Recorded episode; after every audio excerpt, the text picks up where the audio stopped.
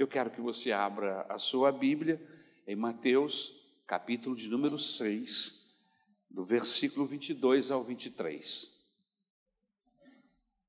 Mateus, Evangelho de Mateus, capítulo 6, do versículo 22 ao versículo 23. É um texto bastante conhecido por nós. O tema da mensagem é o olhar que restaura a alma. Amém? E nós vamos trabalhar princípios bíblicos. Estamos, quando nós escolhemos, dirigidos por Deus, porque durante todo o ano passado nós trabalhamos devagarzinho o Evangelho de Mateus, chegamos no capítulo 6. então eu não tenho pressa, amém? Mas uh, esse texto, assim como todos os demais textos do, do Evangelho de Mateus, principalmente esses primeiros capítulos, do capítulo 1 até o capítulo de número 7, principalmente capítulo 5, 6 e 7, estão contidos aí um dos maiores sermões já pregado em todos os tempos, é o Sermão da Montanha, e foi pregado e ensinado pelo Senhor Jesus. Irmãos, é a base do Evangelho, é a estrutura do Evangelho. Então, quando nós é, escolhemos trabalhar o Evangelho de Mateus aqui aos domingos, no tempo que temos, é porque nós estamos revendo princípios da estrutura do Evangelho, daquilo que mantém o Evangelho de pé, aquilo que é muito importante. Em um edifício, irmãos, tudo é importante, mas mais importante do que paredes são as estruturas. Amém? Concorda comigo? São as estruturas. E o que nós estamos trabalhando aqui no Evangelho de Mateus são as colunas, as estruturas do Evangelho colocada pelo Senhor Jesus Cristo. Por isso, eu peço a sua atenção, amém? Nós não estamos trabalhando mensagens que vá produzir muitos aplausos, nem muitos glória a Deus e aleluias, a não ser que você esteja realmente compreendendo o que nós estamos trabalhando aqui, você vai dar glória a Deus e aleluia, porque é alimento espiritual. Amém? Não estou servindo farofa para vocês. Amém? Sabe aquele, aquele, quando eu vou na, na, cidade, eu vou atravessando a ponte, em qualquer lugar desse que eu paro no ponto, em um sinal, sempre tem alguém vendendo aqueles, aqueles biscoitos Biscoitos O Globo, isso. É de polvilho, é. Polvilho, exatamente. Nós chamávamos aquele biscoito de espírito enganador.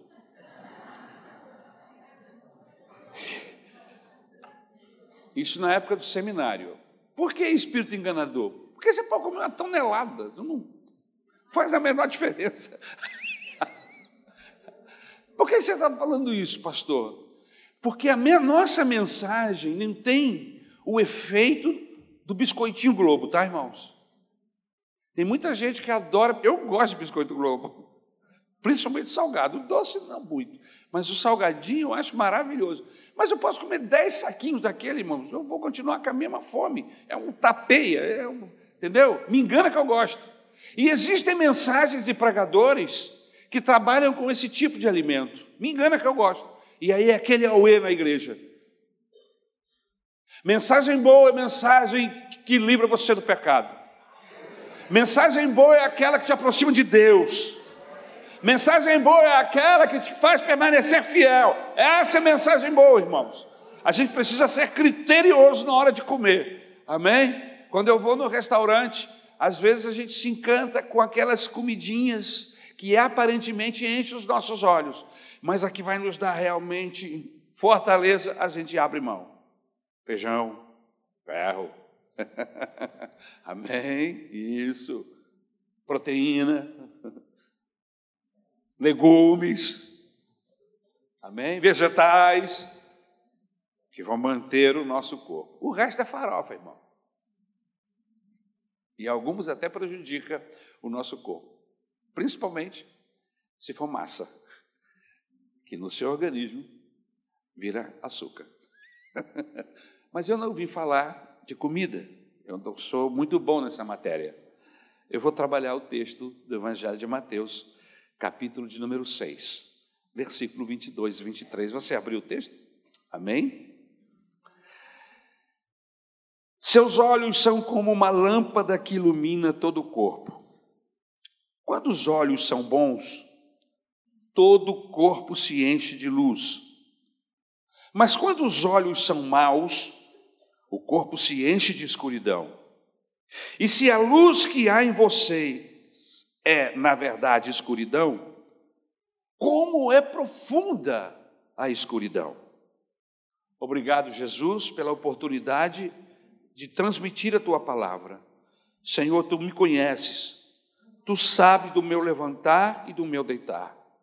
Sabe, Senhor querido, que assim como a tua igreja, luto, Jesus, para ser fiel a ti e me comprometer cada dia mais com a tua palavra. Mas eu não sou perfeito, eu tenho dificuldades e tu as conheces. Por isso, esta manhã, apesar de mim, usa-me, Senhor, para glorificar o teu nome, usa-me para abençoar a igreja, Jesus. É o que eu rogo agora e para sempre, em nome de Jesus. Amém. Há quem diga que os olhos são as janelas do coração, e através dos olhos nós passamos uma linguagem não verbal subjetiva. Em outras palavras, os olhos transmitem mensagens.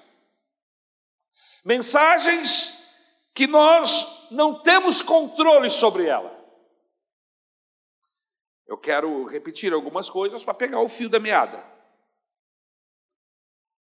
Basta você ver os olhos de alguma pessoa para saber um pouco sobre essa pessoa.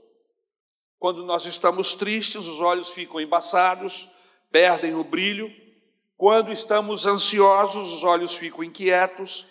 Quando uma pessoa está nervosa, não só os olhos transmitem, mas o próprio rosto franzido faz com que percebamos que há algo diferente com aquela pessoa. No teatro, meus queridos irmãos, o bom ator é aquele que consegue transmitir alguma mensagem com os seus olhos. Seria muito bom, se não fosse a distância, que você pudesse ver os meus olhos, os olhos de quem está pregando, a face de quem está pregando. Porque nós transmitimos a mensagem, ou transmitimos mensagens quando estamos falando a alguém através dos nossos olhos e através das, da nossa face. Os olhos são as janelas do coração. Eles demonstram o que vai dentro do coração. Talvez por isso eu e você percebamos a preocupação de Jesus em curar cegos. Ele gastou tempo em curando mais cegos do que outras pessoas. Por quê? Porque os olhos têm um papel preponderante em nosso ser. Quando Jesus diz se os teus olhos forem bons, todo o teu corpo será iluminado. O que ele queria dizer e aonde ele queria chegar? O Senhor Jesus está querendo nos ensinar alguma coisa sobre a questão do olhar. E eu gostaria de chamar a sua atenção para algumas verdades que Jesus nos ensina aí nesse texto. E, e, a primeira verdade que nós trabalhamos na mensagem, quando estivemos aqui algumas semanas atrás, foi a seguinte: é inútil tentarmos ser pessoas divididas. E eu não sei se você pôde entender bem o que significa tentar ser uma pessoa dividida.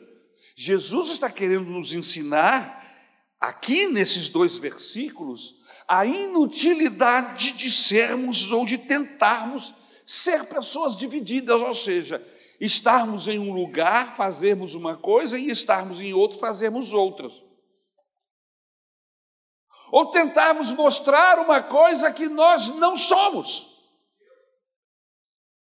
E ele está querendo falar desse tipo de divisão. Você tentar mostrar algo que você não é. Não há como separar-nos interiormente. Como assim, pastor? Eu não estou entendendo. Ter os olhos bons e o coração podre, no sentido existencial da vida, ou vice-versa. Ou seja, não há como esconder Se o meu coração está estragado, isto vai aparecer nas minhas atitudes e no meu olhar. O que Jesus está querendo dizer aqui é o seguinte: é o que você é, acaba mostrando com seus olhos. E não tem como você enganar, seus olhos vão acabar mostrando quem você é. E o que Jesus está querendo nos ensinar é o seguinte: é possível ter os olhos bons e o coração mau. É possível? Não. O que Jesus está querendo nos ensinar é que é impossível, impossível ter os olhos bons e o coração mau. Se você tem os olhos bons, possivelmente é porque o seu coração é bom. Mas se você tem os olhos maus, o seu coração vai ser mau, porque uma coisa está ligada na outra. Porque o que eu vejo acaba influenciando o que eu sou. O que sou acaba sendo transmitido pelos meus olhos. Então Jesus está dizendo: é impossível você se dividir. No versículo de número 22, o texto diz assim: O meu coração é podre pelo que vejo, ou os meus olhos se tornam podres pelo coração. É mais ou menos isso que está dizendo o versículo 22. Há uma propaganda de eu não sei se são esses ressequilhos, esses, esses produtos. Eles têm uma propaganda assim: vende mais porque é quentinho ou é fresquinho porque vende mais? Eu achei interessante. Se os olhos são as janelas do coração, aquilo que o coração for, os olhos vão demonstrar. Se os olhos são as janelas do coração, o que os olhos veem vai determinar o que é o meu coração. O que eu olho determina o que eu gosto, ou é o que eu gosto que vai determinar o meu olhar. Estão me entendendo, irmãos? Vocês estão comigo? Esta é a grande questão de Jesus aqui nesse texto porque aquilo que eu olhar vai ou não acender o meu corpo. Aquilo que eu olhar será determinado, melhor, será determinado pelo meu olhar o que sou. Se eu sou um ser luminoso ou se eu sou um ser cheio de trevas. Então, o que sou vai determinar o meu olhar. O que vejo nos seus olhos determinará quem você é, se você tem luz ou se você tem trevas. E aí vem as seguintes questões. Pastor, por que é que existem determinadas atrações que eu não gosto? Por que é que existem outras que eu tenho fascínio? outras que eu detesto. Porque o meu coração deseja certas e determinadas coisas, pastor, que eu não tenho controle sobre elas. Você já se sentiu assim em algum momento da vida, sobre uma tentação, sobre um processo qualquer que você está precisando que haja uma intervenção de Deus, mas você é atraído e seduzido, e não existe nenhuma pessoa, não, a guerra é com você mesmo, é você mesmo, e você não consegue se libertar desse processo. E você faz até intenções, vem no culto, ora Deus, diz: Não, eu vou conseguir. Mas porque o seu coração está inclinado para aquilo, você acaba cedendo ao desejo.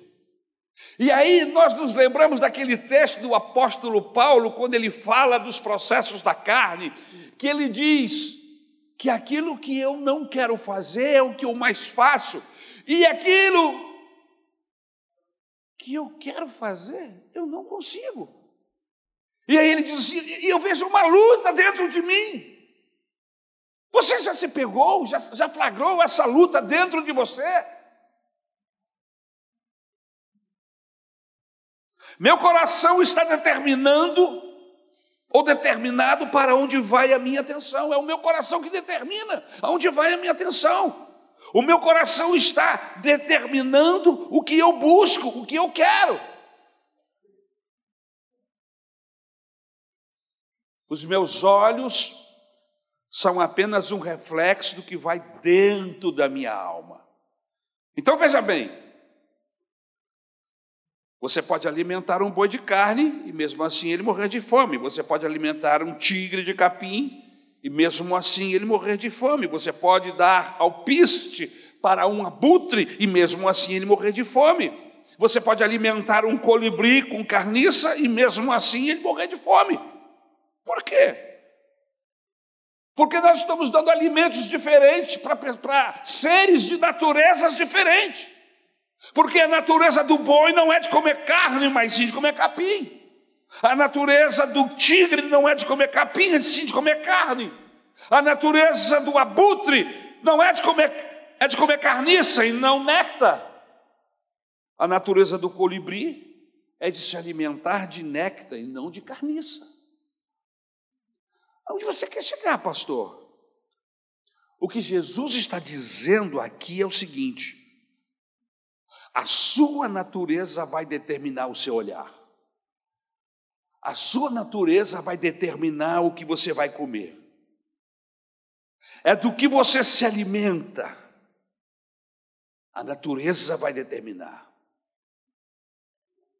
A sua natureza vai fazer você desejar o que você vai comer.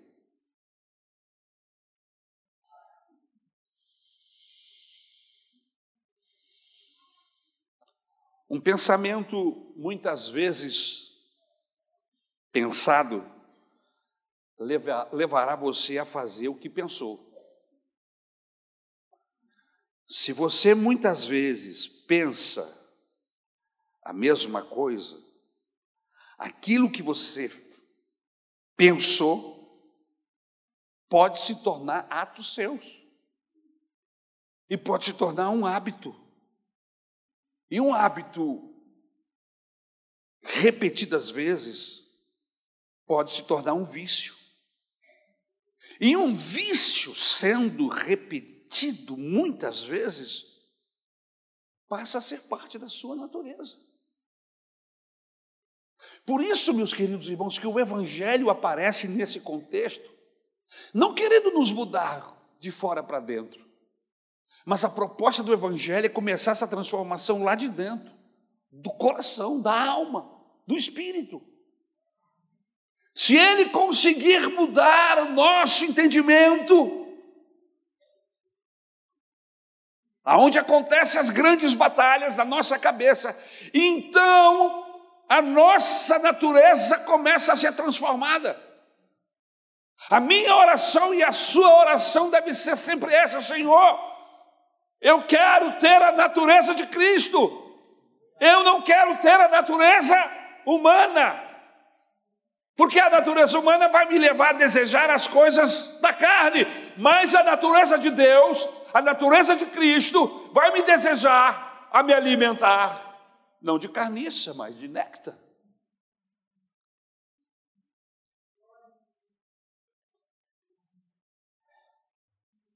Jesus diz: Seus olhos são como a lâmpada que ilumina todo o corpo. Quando os olhos são bons, todo o corpo se enche de luz, mas quando os olhos são maus, todo o teu corpo estará em trevas. Pastor, então eu estou em um beco sem saída. Para minha natureza ser mudada, eu preciso de um novo coração. Porque só um novo coração pode me dar um olhar diferente. É isso. É exatamente isso. A minha natureza precisa ser trocada. A natureza do tigre precisa ser trocada pela natureza da ovelha. A natureza do abutre precisa ser trocada pela natureza do colibri.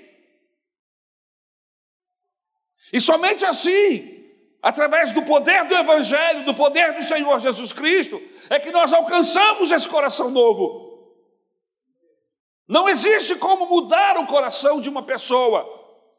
A ciência não descobriu ainda. A gente até muda o coração bomba, físico.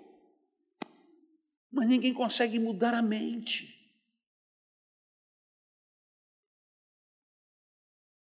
A mudança de mente vem com o conhecimento do Senhor Jesus. Por isso, eu quero abrir um parêntese para dizer a você que está tentando mudar o seu marido ou pretende casar-se com ele, e você pensa assim: não, ele não está do jeito que eu quero, mas depois que eu casar, eu coloco ele no prumo. Olha, eu vou te dizer uma coisa: você vai dar com os burros na água. Porque casamento não tem poder de mudar homem nenhum, nem mulher nenhuma. Se você notou alguma coisa que não vai bem, que você não pode negociar e está pensando que ele vai mudar amanhã, ele não vai mudar, a não ser que Jesus entre na vida dele. A não ser que Deus, através do Evangelho, entre no coração dela, aí haverá mudança. Mas se ele não tiver um encontro com Jesus, ele vai é piorar. Que isso, pastor? Procura madeira para bater, não adianta. Não tem nem madeira, é tudo ferro e plástico. Não adianta, não vai mudar. As pessoas só mudam se tiverem um encontro com Jesus. As pessoas só continuam mudando se permanecerem perto de Jesus. A salvação ela é instantânea, mas a conversão ela é processo após processo. Irmãos, eu estou no processo de conversão. E o que me garante mudança constante é estar perto de Jesus, é estar lendo a palavra de Deus. Se você se afasta da Bíblia, se afasta de Deus, você pode ter, ter ser até o pastor mais ungido de Campo Grande, você vai começar a perder capacidade, a perder, a perder condição de Deus e vai voltar a ser um ser humano destituído da glória e da graça de Deus. Só tem um jeito de continuar nesse processo de transformação: é ter um encontro com Jesus e nunca mais deixá-lo e nunca mais nos afastarmos dele.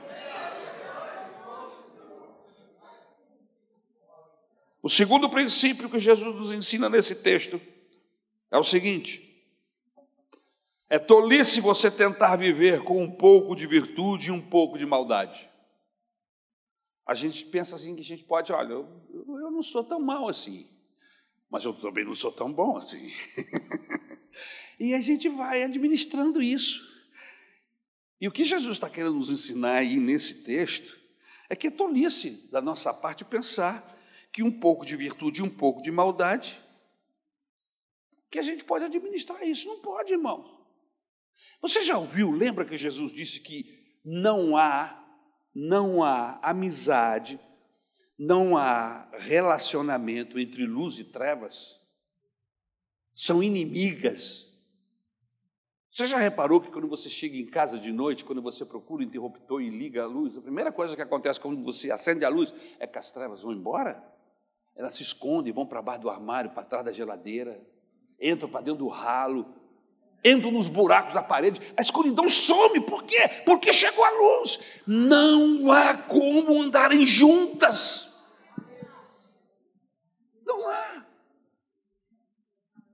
É tolice pensar que a gente pode administrar, não vai administrar. Um vai abocanhar o outro, ou a luz vai abocanhar as trevas, ou as trevas vão acabar com a luz. Jesus disse: se os teus olhos forem bons, ou seja, a bondade deles passará para todo o teu ser. Se o teu coração for mal, vai degenerar todo o teu ser.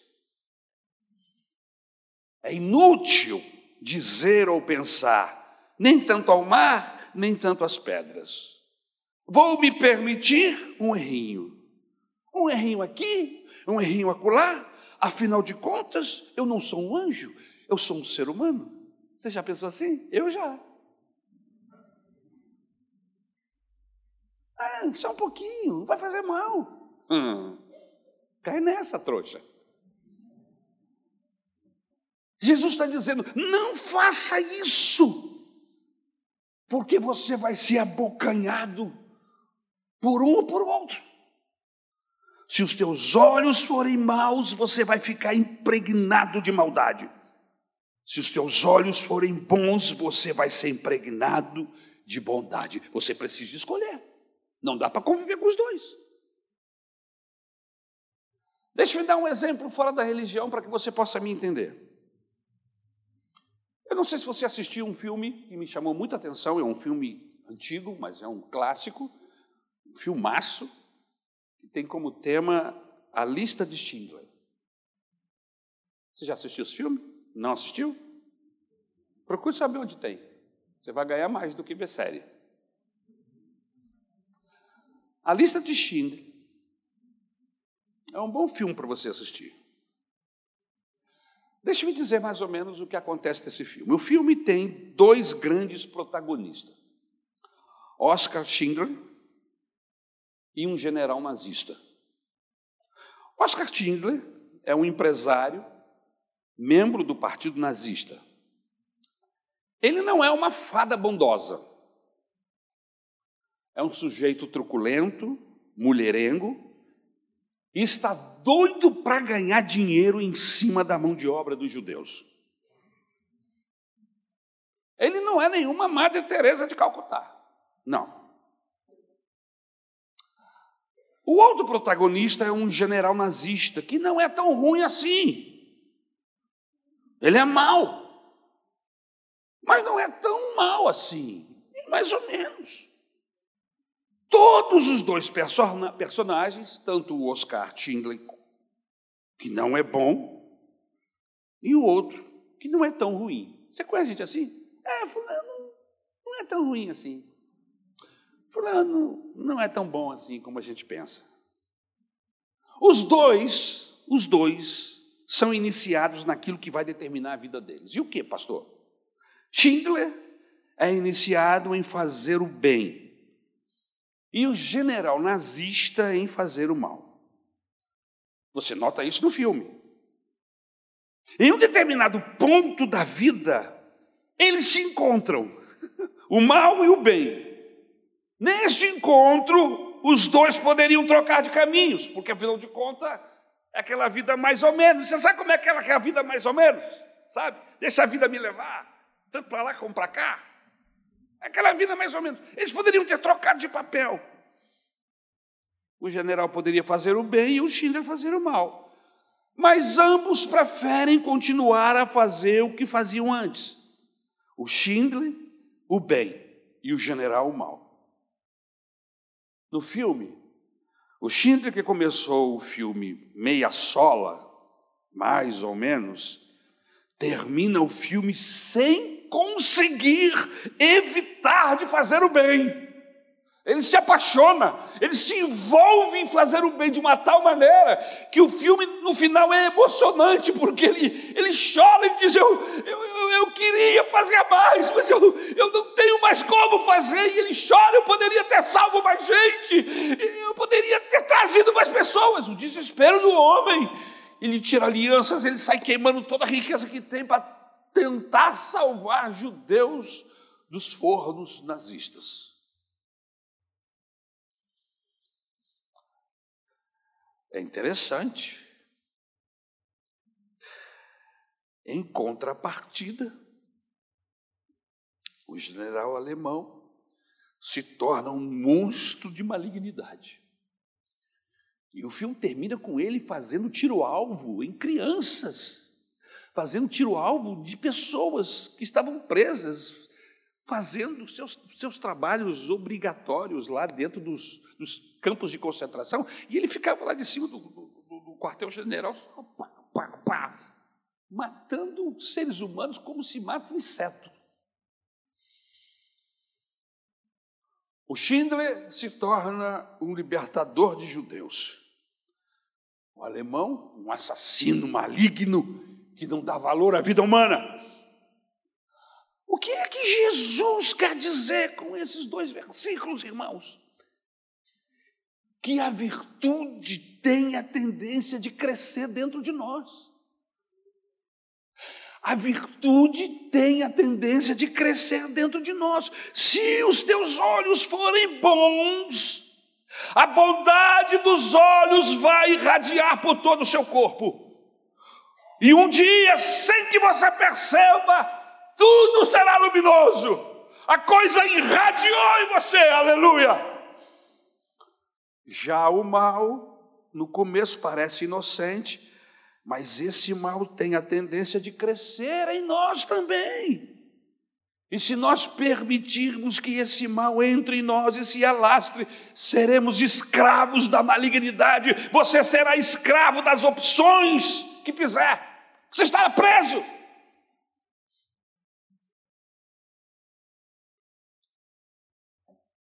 Não sei se você já notou, mas na maioria dos rádios, pelo menos os antigos eram assim. O mesmo botão que liga o rádio é o que dá volume. Você ligou e dá volume. Depois que ele faz clique, você aumenta ou diminui o som. Para você aumentar o volume ou diminuí-lo, ele precisa estar ligado, não é assim? Pense comigo, assim é o bem e assim é o mal. Crescerão ou não dependendo de onde estivermos ligados.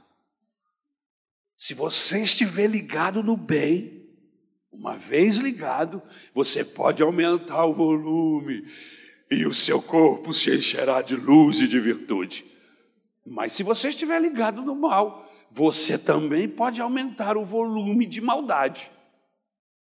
E aí a escuridão tomará conta do seu ser. Você está comigo? Você está entendendo aonde Jesus está querendo nos levar? Queridos, veja que na Bíblia ninguém é um santo ou um monstro do dia para a noite. Você notou? Ninguém é um monstro de um dia para a noite. Essa monstruosidade ela vai se tornando, ela vai sendo trabalhada ao longo de um período. Ninguém se torna bom de uma hora para outra, é um processo. E no nosso caso especificamente, a causa de alcançarmos essa luz, essa bondade, é a presença do bom, do maravilhoso dentro de nós.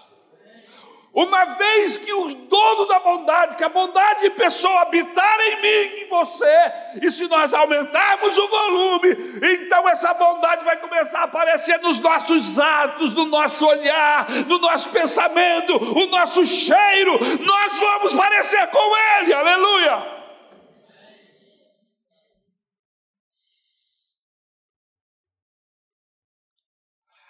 Ninguém se torna um mau marido de um dia para o outro. O seu casamento está ruim hoje, mas ele não começou assim, ou começou? Porque se o seu casamento já começou assim, pelo amor de Jesus Cristo, o que, que você estava fazendo que você não, não prestou atenção? Hã? Pelo amor do Senhor Jesus. Tem pessoas que ficam beijando e abraçando e se esfregando o tempo todo quando está namorando. E depois se casa com um monstro. Porque Todos eles, os monstros, também beijam e abraçam.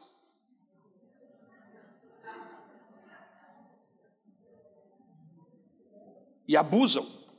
É só dar mole. Se você não der mole, ele abusa também, porque ele é um abusador. Então, preste atenção. Você está namorando? Preste atenção no seu namorado, na sua namorada. Porque a hora de prestar atenção é agora. Porque beijar e abraçar você vai ter 50 anos para fazer. Agora, prestar atenção para ver se você vai casar com uma bisca boa, é agora. Você entendeu? É agora que você tem que estar de olho em tudo.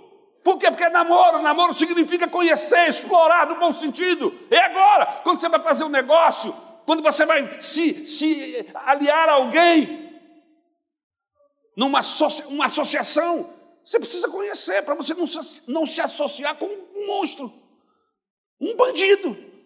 Mas como é que você se associou a um bandido e não sabe? Ou você não prestou atenção no processo da vida dele. Preste atenção. Alô?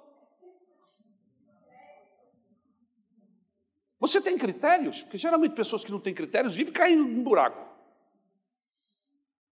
Critérios, critérios para se tornar sócio de alguém, critérios para poder namorar alguém, entendeu? Quando eu escolhi namorar uma moça da igreja, eu cortei com 50% de problema. Não estava tudo resolvido ainda. Porque está cheio de moças convertidas aqui, mas está cheio de moças também que não são convertidas. Está cheio de moços aqui que são homens de Deus, mas está cheio de bicho aqui que precisa ser domado pelo poder do Espírito Santo. Eu estou falando mentira? Não, irmãos, é a verdade. Se você ficar aqui e levar Deus a sério, esse monstro vai se transformar num anjo, esse bicho vai ser domado, aleluia. Mas se você ficar aqui só como alguém que assiste um processo religioso, o tempo vai passar, os pastores vão e vêm, e Jesus vem e você fica. Porque Jesus não leva bicho para o céu. Jesus leva gente transformada pelo poder do Evangelho. Aleluia! Louvado seja o nome do Senhor. Jesus disse: os olhos vão determinar todo ser. Seremos parecidos com o nosso ser.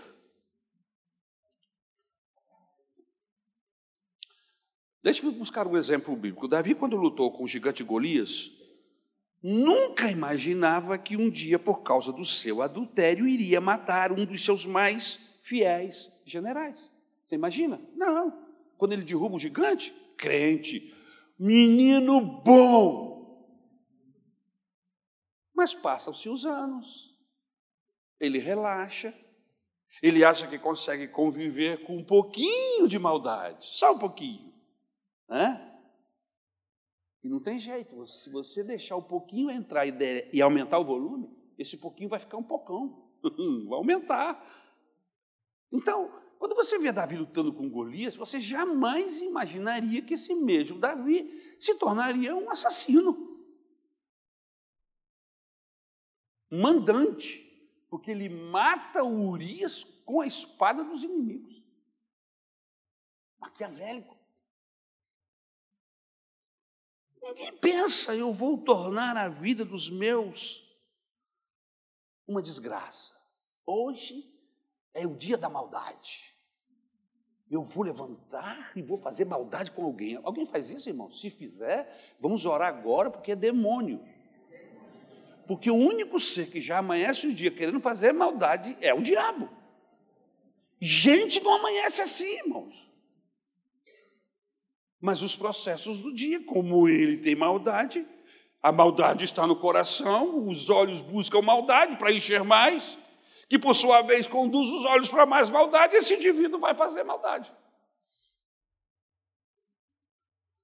Irmãos, essa coisa vai crescendo dentro de nós e nós nos tornamos vítimas. Jesus disse: se os teus olhos estiverem no bem, voltados para Deus, todo o seu corpo será irradiado pelo bem, mas se os seus olhos forem maus e estiverem ligados na maldade, essa coisa vai se agigantar dentro de você e os seus olhos refletirão isso, e você não se reconhecerá mais. E aí, a palavra é cuidado. Porque quando isso acontece, nós temos a tendência de usar máscaras. Quando a maldade começa a aparecer a um nível que as pessoas começam a perceber, o que, é que nós fazemos? Afivelamos a máscara. É. A máscara do bom homem, do bom moço, da boa moça, do bom crente, do bom pastor. máscara. E a gente consegue enganar, porque a gente usa máscara. O problema de quem usa máscara, eu não sei se você viu o filme, vou buscar um exemplo outra vez. Lembra do filme O Máscara? O Máscara é. Lembra? Ele descobriu que aquela máscara lhe dava algum poder. E aí, a máscara ele usava máscara. E aí ele ficava engraçado, poderoso e pereré, pé, pé, pé. Só que teve um momento que a máscara aderiu. Aderiu e ele não conseguia mais se livrar dela. E ele ficou escravo da máscara. Olha que interessante. Era apenas uma ferramenta que ele usava para ficar alegre, pé, pé, pé, mas que de repente prendeu-se no rosto e ele não conseguiu. Esse é o perigo de quem usa máscara, é que essa máscara cole no seu rosto e você não consiga tirá-la mais.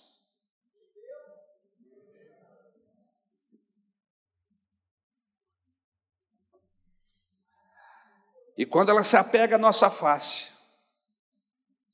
nos tornaremos irreconhecíveis até para nós mesmos. Cuidado, a sua máscara se apegará à sua face, e a maldade que você odeia, você será vítima dela. E o bem que você deseja estará longe de você. A guerrinha que Paulo fala no capítulo 7 de Romanos. Guerrinha não, guerra grande. Terceiro ponto.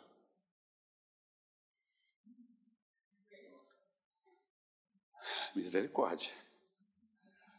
O que mais que Jesus quer nos ensinar com esse texto? Jesus está querendo nos ensinar que existe sempre a capacidade de disfarçar, de fazer o bem, mas de esconder as intenções malignas que estão por trás.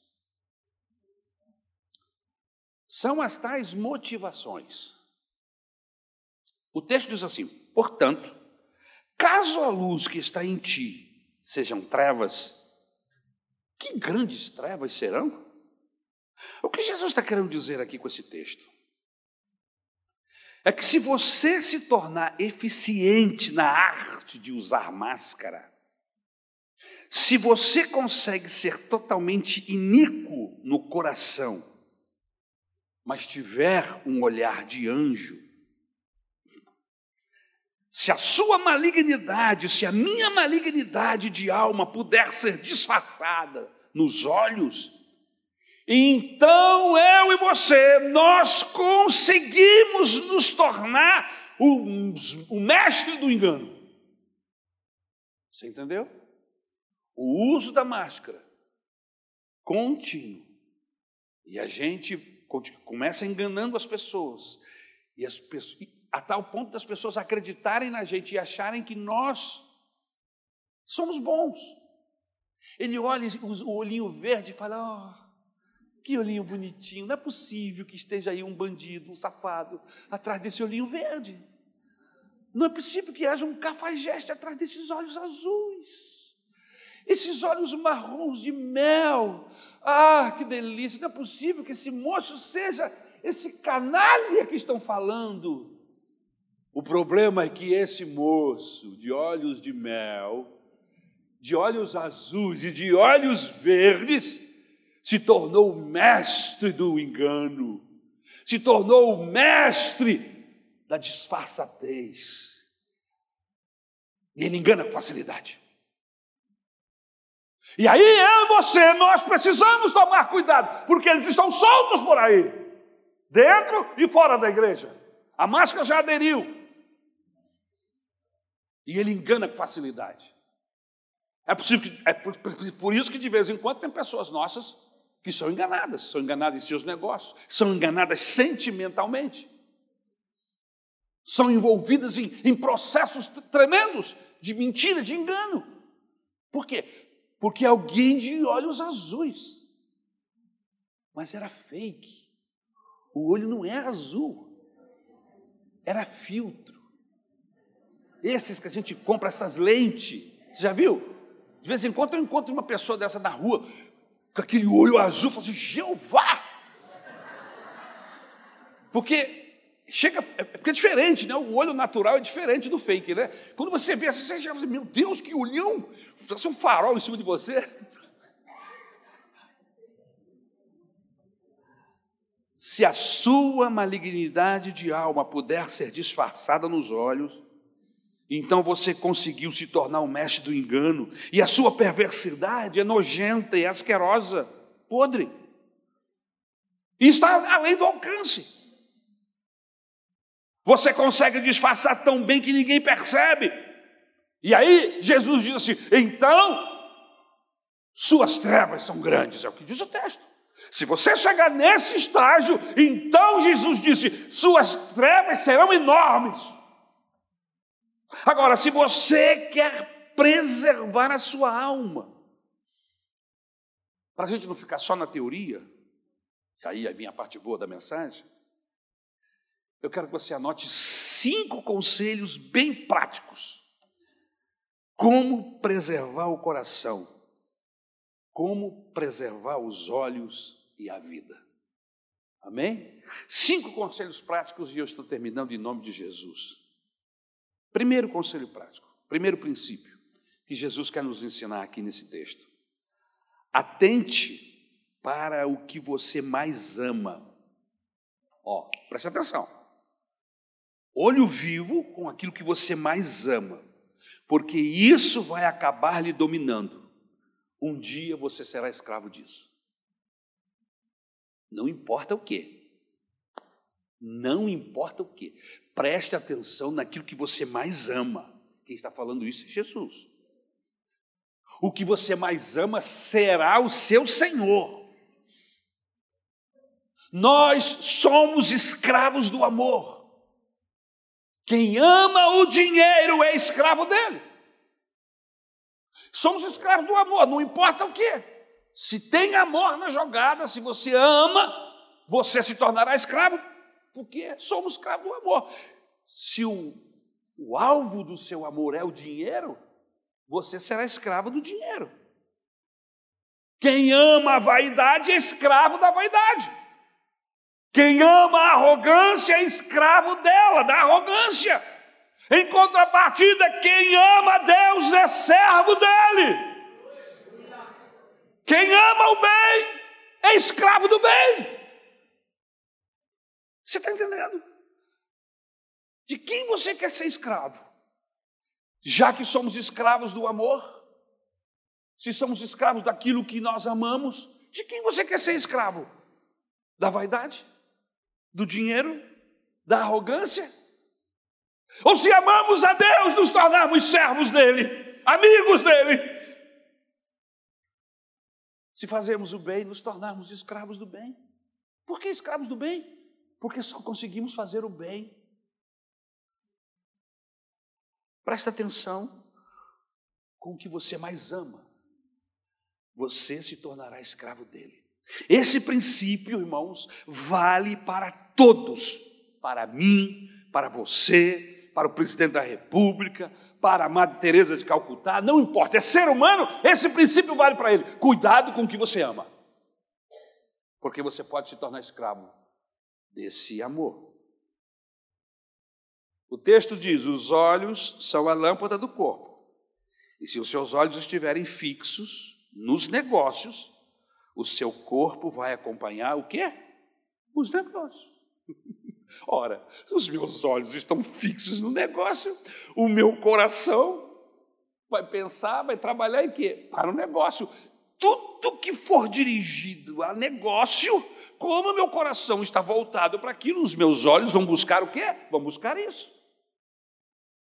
Veja como uma coisa está ligada à outra. Estão comigo? Segundo princípio. Segundo princípio que Jesus nos ensina para preservar a nossa alma.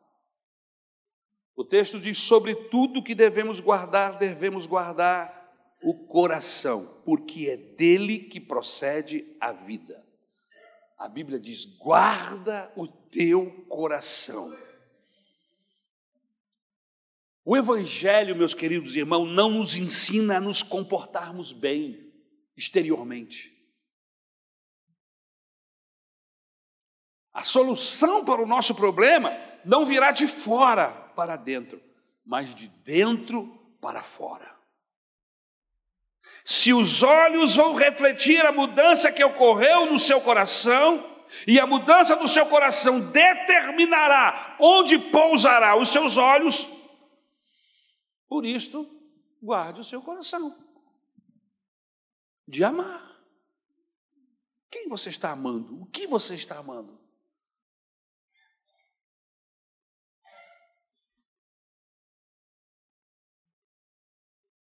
Porque amor também tem muito a ver com valores, né, irmãos?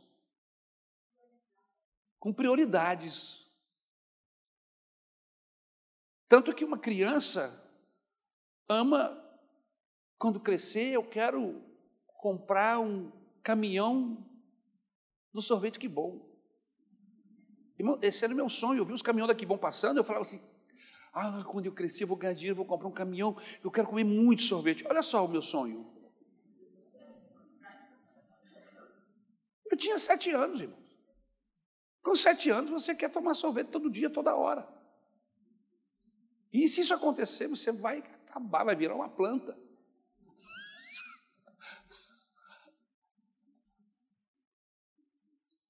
Mas quando nós crescemos, nos tornamos adultos, nossos valores mudam.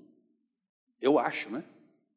Concorda comigo? Muda mesmo, irmão? Pergunta aí, seus valores mudaram ou você continua com aquela mesma ideia? Quando a gente cresce, a gente amadurece, a gente, nossos valores mudam.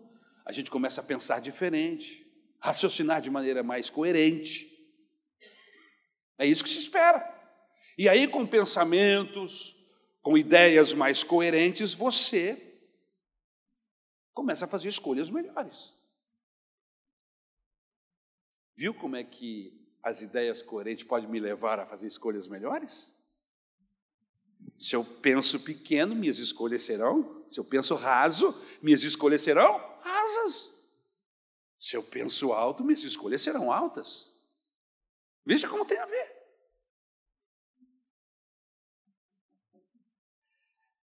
Terceiro princípio. Terceiro princípio que Jesus nos ensina para preservar a nossa alma. A melhor maneira de guardar o coração é guardando os olhos. Pois os nossos olhos determinarão o conteúdo do meu coração. Olha que, que macete, olha que dica. A melhor maneira de guardar o coração é guardar os olhos. Se eu guardo os meus olhos, eu vou impedir que coisas entrem para o meu coração. E uma vez que essas coisas não entrarem no meu coração, então eu vou continuar sendo guiado pelo meu coração que está puro. Mas se eu abro os meus olhos para tudo que não presta, para todos os processos que a vida me oferece, eu vou encher o meu coração de tudo que não presta. E qual vai ser a tendência do meu coração? buscar o que não presta. E uma vez que a tendência do meu coração é buscar o que não presta, para onde os meus olhos vão olhar? Para o que não presta.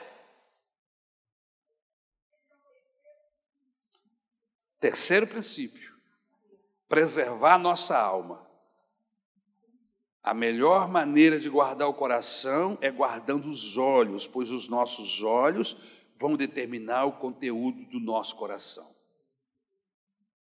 Irmãos, eu sou fascinado por história, eu fiz um curso de história, sou professor de história, não leciono porque o pastorado consome meu tempo, mas eu, eu gosto de tudo que está ligado à história da humanidade, história antiga, história das nações, enfim.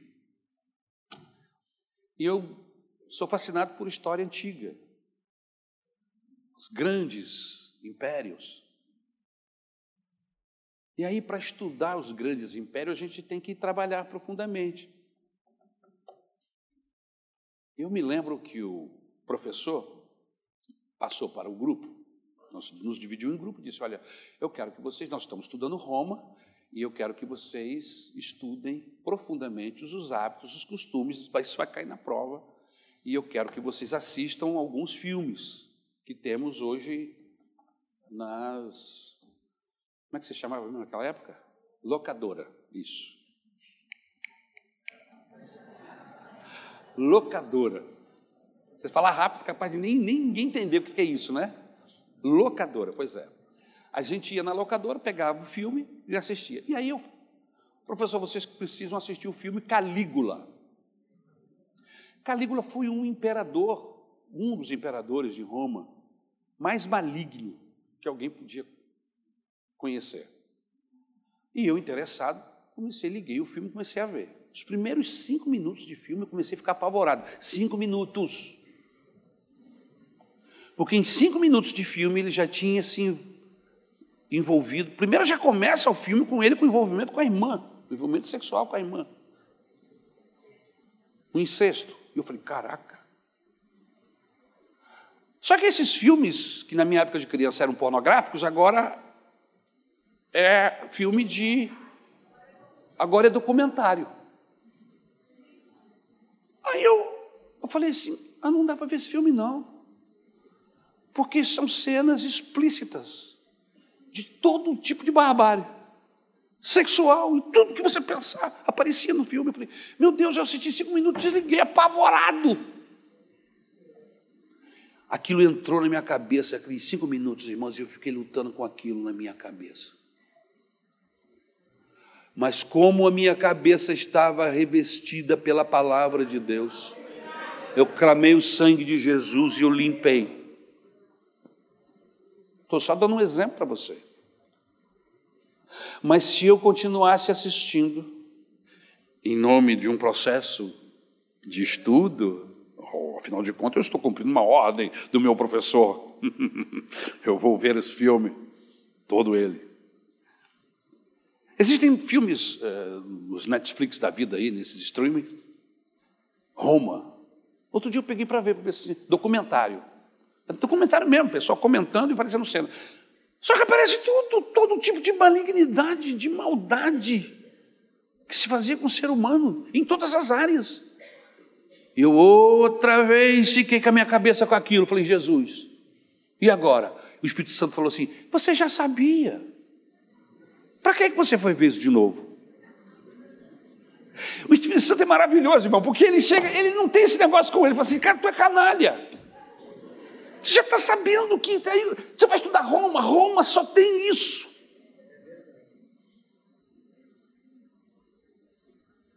Todos os processos ligados a Roma estão tá ligados a, sexualidades, a homossexualidade, a estupro, a violência física, tudo o que você pensar. Inclusive foi isso que acabou com Roma. Não, mas é, eu preciso lembrar de algumas coisas. O meu eu falando comigo. Um safado chamado Ari, que mora aqui dentro. Que de vez em quando fica dialogando comigo. Não, rapaz, não é assim não. Aí o Espírito Santo chega e fala assim: rapaz, tu tem que se converter. Toma vergonha na cara. Depois, como é que você quer que eu, que eu encha você do Espírito Santo se você está com a mente cheia dessas coisas? Você está entendendo aonde eu quero chegar? A melhor maneira de guardar o seu coração é guardar os seus olhos. Porque os seus olhos determinarão o conteúdo do seu coração. Você lembra de um louvor antigo que se ensinava na escola bíblica dominical. Cuidado, olhinho no que vê, cuidado, olhinho o que vê. O Salvador do céu está olhando para você. Cuidado, olhinho que vê. Irmão, comecei a suviar esse louvor lá em casa. Cuidado, cuidado. Você fica o tempo todo vendo séries, séries, de todo tipo de filme, novelas, com cenas pornográficas, violência, enchendo o seu coração com tudo que você vê. Depois se surpreenda com um ser nojento que você se tornou, um ser fútil e mau que você se tornou, porque você encheu a sua mente através dos seus olhos Cuidado com os conteúdos que você está passando para o seu coração, pois isto determinará o que você será ou é. Quarto princípio, eu vou acabar, até porque o relógio diz que eu tenho que acabar. Quarto princípio. Qual é o quarto princípio, pastor? O quarto princípio que Jesus nos ensina para preservar a nossa alma: não tente viver uma vida desintegrada. O que, que, é isso, pastor? Departamentalizada. Como é que é isso, pastor? Esse esforço só lhe cansará e você acabará sendo traído pelos seus olhos. Como é que é viver uma vida departamentalizada? Vou viver uma vida dupla. Você terá úlceras e depois será apanhado. É inútil tentar enganar os olhos. Eles acabam nos denunciando, nos traindo. Porque o que está no seu coração, cheio, vai conduzir. Às vezes eu estou caminhando na rua e vem uma moça bonita na minha direção. Eu vi que ela é bonita e ela está mal vestida. Eu digo mal vestida não porque ela está rasgada, não. É porque ela está seminua. E ela vem aqui. E aí eu percebo, eu tiro os meus olhos e falo assim: eu não vou alimentar minha mente com essa imagem. Olho para o poste lá na frente e digo: em frente. E a bicha passa aqui. Os homens que estão na minha frente vão fazendo assim. E alguns falam coisas.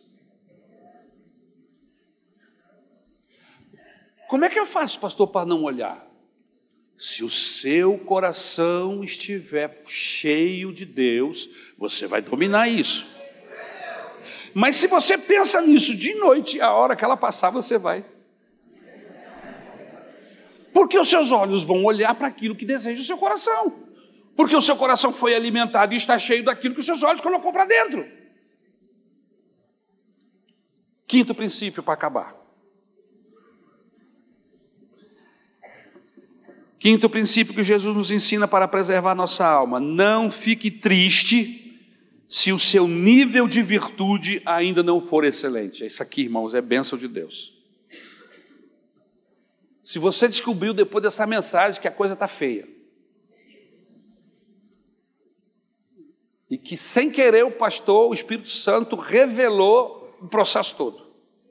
Ninguém sabe, só você e Deus. Que tristeza, pastor, como é que eu faço?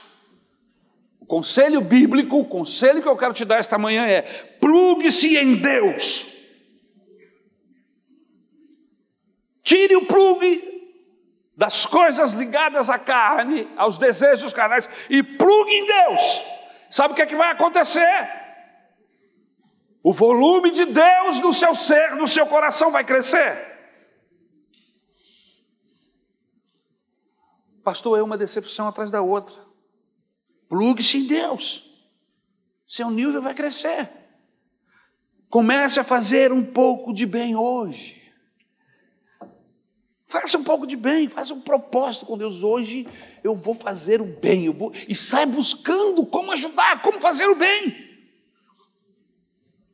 Faça como você puder. Daqui a 10 anos você vai estar melhor do que hoje.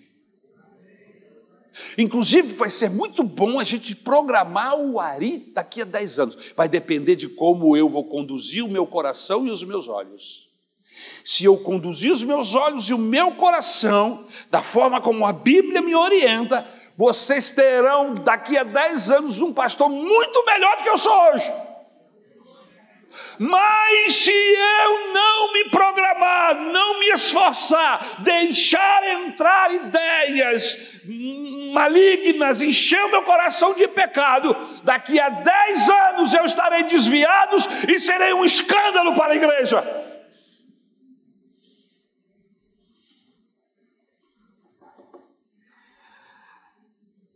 Comece hoje. Faça um propósito com Deus. Eu vou tirar essa carniça da minha mente, do meu coração. Eu vou me livrar desses processos malignos. Eu vou romper com, essa, com esse ciclo do diabo, do pecado. E eu vou me esforçar. Comece todo dia fazendo um pouquinho, todo dia.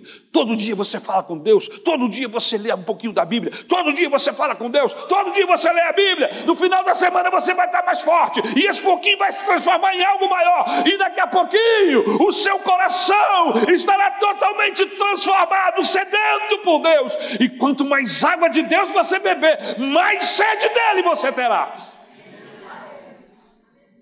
Por isso leia a Bíblia. A Bíblia diz que o, aquilo que o homem planta, isso ele colherá.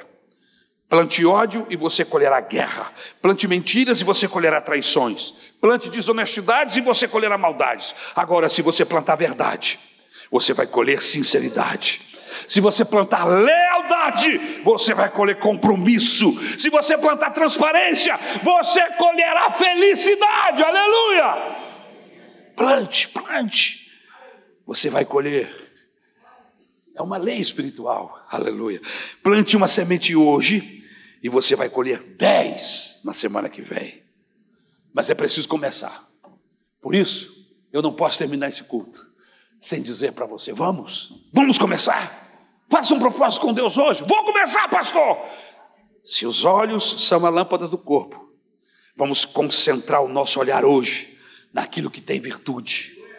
Como é que eu faço, pastor? Olhe aquilo que tem virtude, aquilo que é virtuoso, aleluia. Pode ser que esteja até apagadinha essa luz aí dentro de você, mas se eu colocar meus olhos naquilo que é nobre, se eu colocar meus olhos naquilo que é virtuoso, essa luzinha fraquinha vai começar a acender, acender e vai se tornar um luzeiro dentro de você, aleluia.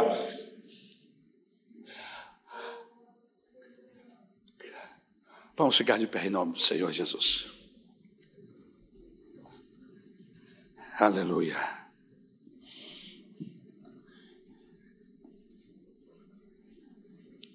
Aleluia. Eu quero orar por mim e por você, porque, como eu disse há pouco, irmãos, eu estou numa luta junto com você. A minha guerra é ser fiel a Deus. Eu quero, eu quero, e eu vou trabalhar nesse propósito para estar cada dia em um patamar melhor. E quanto mais próximo de Deus, mais cheio meu coração estará dele. E quanto mais cheio estiver meu coração, mais os meus olhos vão procurar aquilo que deseja o meu coração.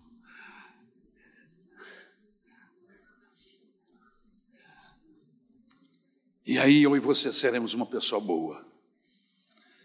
Não porque o homem é bom, mas porque foi transformado pelo poder do Evangelho. E o poder do Evangelho, irmãos, o seu poder é focalizado lá na fonte. Amém? O nosso grande problema, o problema da humanidade, é que a fonte está estragada. E o texto bíblico diz: não pode de uma fonte de água doce sair água salgada. De uma fonte de água doce sair água envenenada. Mas se a fonte estiver boa, vai sair. Não pode uma árvore que dá fruto bom dar fruto ruim. Porque o fruto é bom. O nosso problema é aqui. Pede a Jesus, Jesus, começa a fazer uma cirurgia aqui dentro de mim. Aleluia. Para que eu possa ser algo, alguém que glorifique o teu nome através dos meus atos, através das minhas andanças, o meu vai e vem, como pai, como esposo, como esposa, como, como mãe, como filho, filha, aleluia. Se o meu objetivo é glorificar o nome de Jesus com os meus atos, então eu vou alcançar ser um bom patrão, ser um bom empregado, ser um bom pai, um bom amante, um bom pastor, aleluia porque Deus vai estar dentro do meu coração.